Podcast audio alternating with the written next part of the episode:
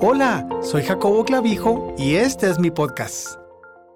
Como creyentes en nuestro Señor Jesucristo, con toda confianza podemos refutar el temor a lo malo al reconocer que Satanás ya ha sido vencido y que el triunfador Jesucristo vive en nosotros y es mayor que el que está en el mundo. Hebreos 2, 9 al 15 y Primera de Juan 4, 4.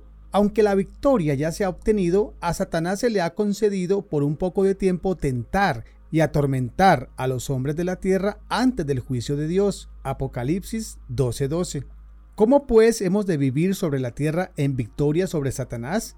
Dios nos instruye, vestidos de toda la armadura de Dios para que podáis estar firmes contra las acechanzas del diablo. Efesios 6:11. Resistid al diablo y huirá de vosotros. Santiago 4:7. Y no deis lugar al diablo. Efesios 4:27. Desafortunadamente, muchos cristianos viven ingenuos a las tácticas de Satanás y le dan la bienvenida en sus vidas al traer objetos malignos a sus hogares y al practicar las actividades del ocultismo consideradas como inofensivas. Sed sobrios y velad, porque vuestro adversario el diablo, como león rugiente, anda alrededor buscando a quien devorar. Primera de Pedro 5:8. Dice Primera de Corintios 10:20, y no quiero que vosotros os hagáis partícipes con los demonios. Los poderes del mal son reales, nosotros jamás debemos jugar con ellos. Los juegos del ocultismo y las actividades satánicas pueden parecer inocentes, pero traen una prisión de temor y control.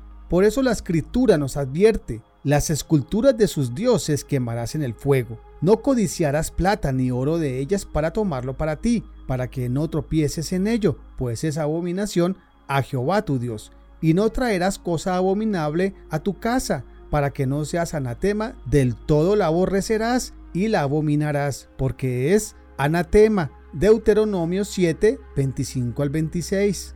Es vital que nosotros mantengamos vigilancia sobre nuestras almas y que rechacemos de nuestras vidas todo aquello que no viene de Dios. Si nos hemos enredado con los horóscopos, con las tablas de la Ouija, con adivinos o con cualquier forma de ocultismo, es necesario confesar ese pecado y clamar al Señor por liberación de esa esclavitud.